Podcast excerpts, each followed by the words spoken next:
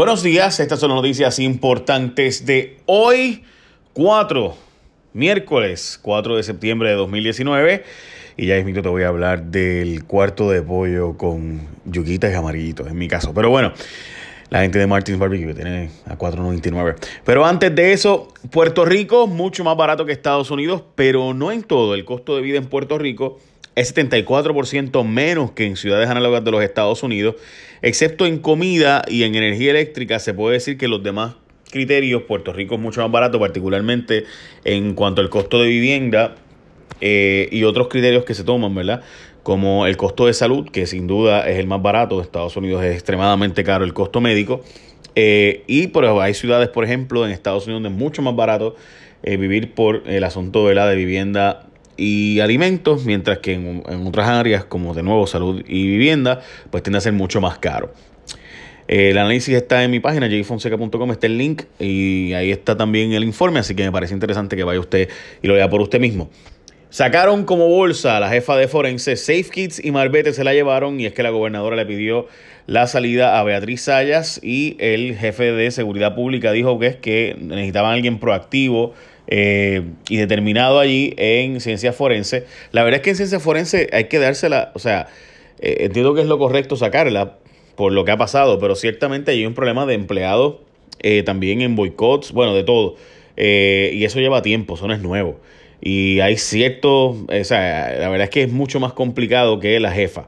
Pero bueno, la Junta no le da el visto bueno a más chavos para educación especial. Dicen ellos que el Senado y la aprobación de ese proyecto de 123 millones para niños de educación especial, realmente ellos le dan educación el presupuesto completo y le toca educación sacar de su presupuesto los chavos para eh, la educación especial. Y ese es el planteamiento de la Junta de Control Fiscal, quienes dicen que no es para aumentar, sino que dentro de esos 2 billones y medio que le dan educación, pues de ahí tienen que salir esos 123 millones, no puede ser dinero adicional. Bueno, y una noticia, como les decía, donde sin duda en Puerto Rico la comida es rica, es fresca y si vas a Martins Barbecue, la oferta del cuarto de pollo con dos mini complementos por 4.99, tienen sobre 15 complementos a escoger. Yuquitas, arroz, vegetales, amarillitos, lo que tú quieras. 15 mini complementos y un cuarto de pollo por 4.99 en tiendas participantes de Martins Barbecue. ¿Qué más tú puedes pedir por 4.99? Además que fresco y hecho todos los días en Martins Barbecue. Pollo asado de Puerto Rico. Bueno, eh, en la próxima noticia, Dorian a las 5 de la mañana estaba a 105 millas por hora. Eh, es decir, que su rumbo es como un huracán categoría 2. Eh, y está lloviendo bastante en la zona central de la Florida.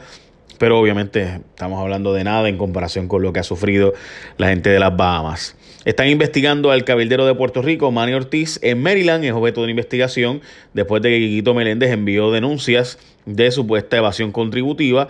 Y hay una investigación en el estado de Maryland de si está pagando impuestos allá la empresa o no.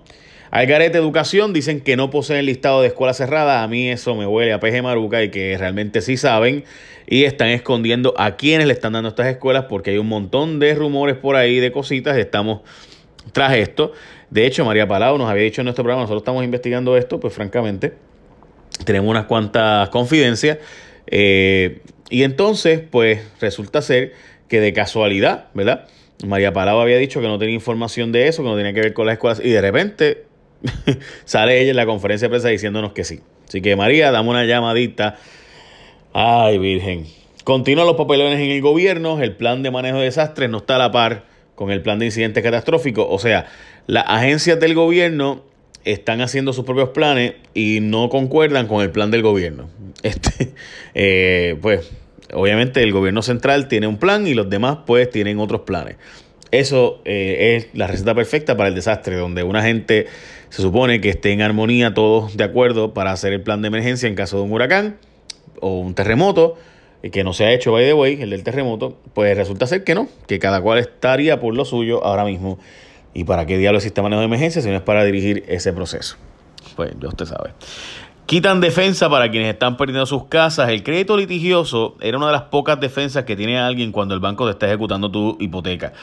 ¿Qué diablo es el crédito litigioso? Pues es un retracto donde tú puedes, por ejemplo, tú le debes 300 mil al banco y dices, banco, mano, yo no tengo chavo, yo tengo 200 mil, déjame, bájame, bájamelo a 200 mil.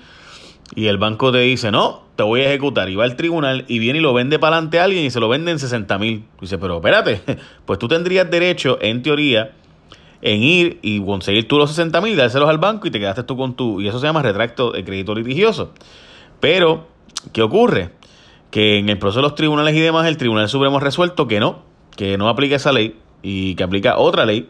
Y que, en fin, Carmelo Ríos ahora dice que va a legislar al respecto, pero el Tribunal Supremo se cargó con eso, el crédito litigioso que obviamente los bancos rechazaban. Hmm. Uber rechaza proyecto que elimina los pagos en cash. Han ido a pelear contra el proyecto de Miguel Laureano que le pide a Uber dejar de aceptar el pago en efectivo. Y francamente ha habido aumentos de carjacking y robos a los de Uber desde que sabe que cogen cash.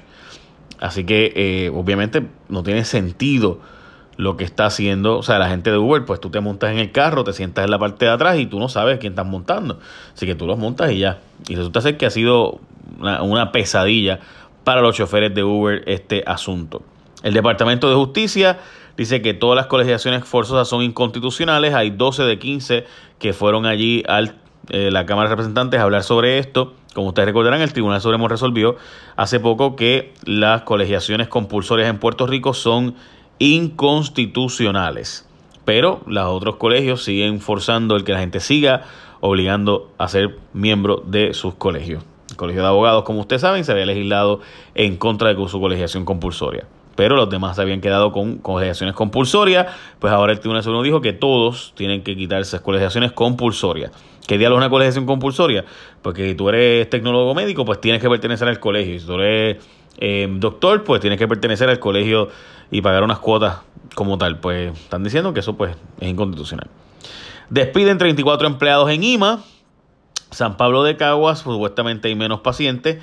Crece 21, hay un posible acuerdo entre Yanaira, la que más estuvo vinculada a todo este asunto de Crece 21, que era que cogían, y ¿verdad? lo hemos explicado muchas veces, pero Yanaira Vázquez Cruz, que fue la rectora de la Universidad de Puerto Rico en eh, Utuado, pues resulta que estaba ¿verdad? dándose la vida de spa, de este, ah, dándose, quedaba en hoteles, se quedaba dándose spa, regalaba gift cards a familiares.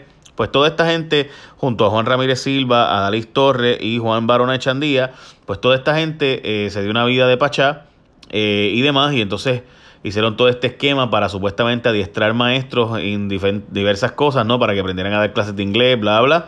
Se gastaron millones y millones de dólares y no se adiestraron los maestros. No hay básicamente nadie después de ese programa eh, trabajando eh, dando esas clases que se suponía que fueron, cogieron estos talleres. O sea, literalmente estamos hablando gente de casi 50 millones de dólares, de los cuales por lo menos 20 y pico sí se gastaron y no hubo ni un resultado, básicamente dinero botado al zafacón, que se supone que era para rediestrar maestros a dar clases eh, complicadas.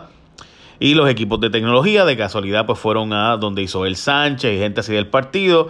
Estamos hablando de bajo la época de Fortuño, pues ahora van a declararse aparentemente culpable también. Y estamos hablando de un caso donde a los otros le han puesto unas multas bobas y unas probatorias bien bobas también. Así que veremos a ver si este es el caso. Y finalmente, en una noticia buena para Puerto Rico, Puerto Rico ganó ante Tunisia, Túnez con un triple de Gary Brown, que honestamente el que lo vio, yo lo vi mientras estaba pasando, eh, wow, este, el corazón se salía del pecho, eh, porque pues fueron dos triples, eh, David Huerta y Gary Brown, los que hicieron que Puerto Rico pasara al, a la próxima ronda.